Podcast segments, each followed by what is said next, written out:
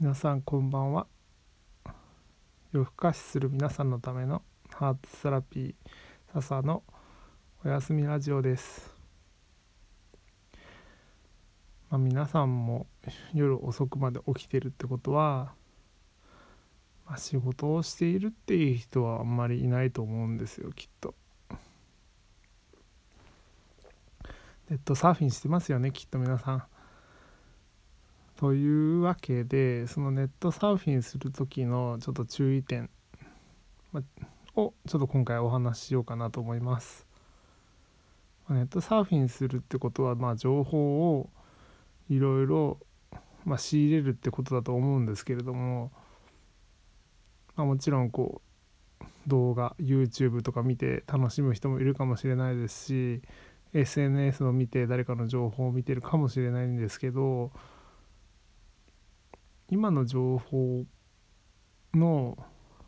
質ってすごくこうピンからキリまであって昔はやっぱり情報ってなかなかタダでは手に入れることができなかったんですよね。やっぱり新聞買ったりとか、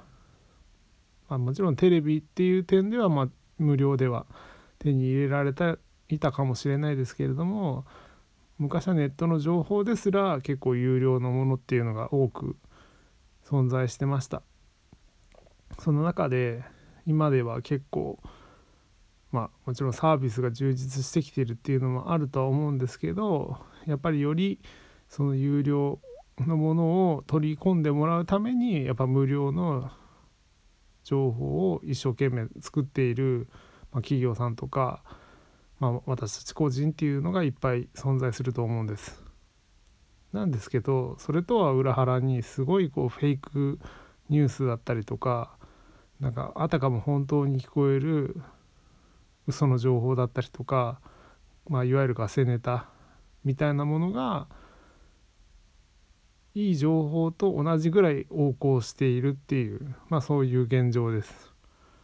なので皆さん気をつけなきゃいけないのはその情報を見極めるっていうとこなんですけれどもじゃ情報を見た時に どうやって見極めるかっていうと、まあ、一つは誰が発信しているかっていうのがまず一つ大事です。まあ、ただ知名度のある人だからこの人の言ってることは信用できるかっていうとそうではなくて、まあ、簡単に言うと自分を生きている人かどうかっていうのがポイントになります。まあ、いわゆるやっぱり心のことをやっていて自分のことをすごく普段から深く見つめていてっていうことができている人っていうのは、まあ、変な情報っていうのはどちらかというと流しにくかったりするんですけどやっぱりこうインフルエンサー的な仕事で仕事として依頼されて発信する人だったりとかあとは知名度のある人がちょっとこう情報をかじってあたかもなんか知ってますみたいな感じで発信してる人だったりとかっていうのは結構情報を見極める目がちょっと弱かったりするので本当は流す必要のないものを結構流していたりします。なので芸能人が発信する発言っていうのは、まあ、話半分で聞くのがまずはおすすめかなと思います。あとは全然関係ないんですけどあの物探したりとかすることってあると思うんですけど今日たまたま私あの全然関係ないんですけどヤフーオークションの、まあ、購買っていうのがあるんですけどいわゆるな売りに出されたこう所有者のいなくなったものを売りに出すっていう情報なんですけど例えば不動産だったりとか土地だったりとか、まあ、あの差し押さえられたテレビだったりとか、まあ、その他車だったりとかっていうのがあるんですけどたまたまそれを見た時にですねなんかうわって思ったんですよね。やっぱりその差し押さえられるような物件だったりとかものってやっぱりその人たちが住んでいたやっぱ念っていうのがやっぱ残っているのでなんか見た瞬間あ気持ち悪いってなったんですよすごい。で、まあ、よくあの心霊今は心霊スポット行く人ってそうそういないかもしれないんですけどそういう心霊スポットに行くとか、まあ、なった場合になんか怖いもの見たさでいろいろこう覗きに行こうとするじゃないですか。肝試しっていうぐらいだから肝を試すみたいな。だけどやっぱりそういうネガティブなものって基本わざわざ見に行く必要は、まあ、個人的にはないかなと思ってます。ただやっぱり人間なんでそういう冒険心っていうのはなくすことはできないと思いますんで、まあ、もしも万が一そういうの見てしまってうわなんか気持ち悪いなとかってちょっと思うようなことがあったらまずはそのマイナスのまあ気というかそういう何か受け取ったなって思ったものを、まあ、早急に吐き出す必要があります。やっぱり本当であればそういう本当に念が深いものであったらもう神社に行ったりとかお寺に行ったりとか本当にそういう専門的な人じゃないと取れないんですけど、まあ、軽微なものであれば、まあ、例えば塩風呂塩風呂めっちゃ噛みましたね。塩風呂に入るとか。で、まあ、ある程度緩和することは可能です。あと一番簡単なのは呼吸法ですね。で呼吸法っていうのはあの息を吸って、まあ、吐くじゃないですかまあいわゆる呼吸って本当は吐いて吸うなんですけど本当であれば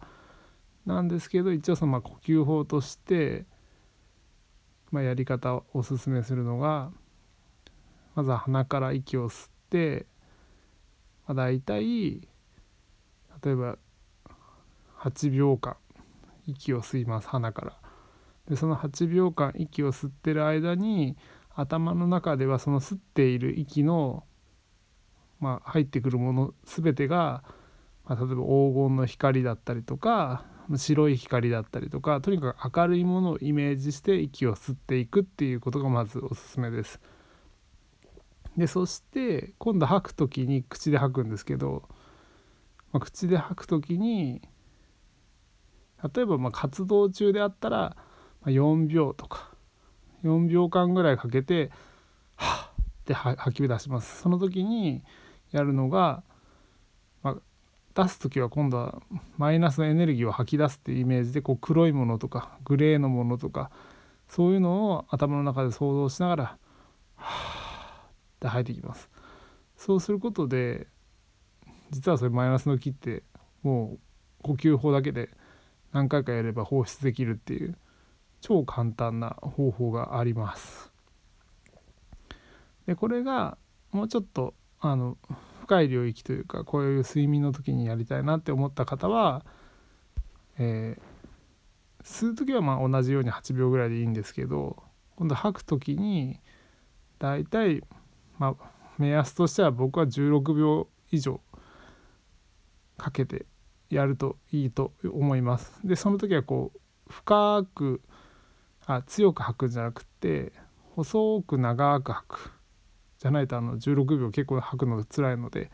16秒からだいたいまあ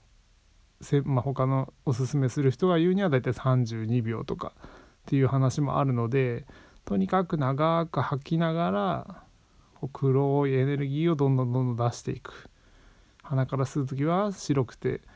黄金の光とかそういう綺麗なものを取り入れていく。っていうのを交互にやっていくとイメージの中でだんだんだんだんいくら吐いてってもこう白くなる感覚が出てくるんですよ。あいついくらやっても全然もう黒い木出てこないなみたいな。っていう風になってきたら、まあ、浄化完了になりますんでもしそういう情報を取り入れてしまった場合は是非あの毎日のリセットを心がけてちょっと過ごしていただければいいと思います。はい。ちょっとまあまとまりのない話ですけれども、まあ、情報を選ぶ時はいろいろ気をつけてねっていうそんなお話でした。ではおやすみなさい。アートセラピー笹でした。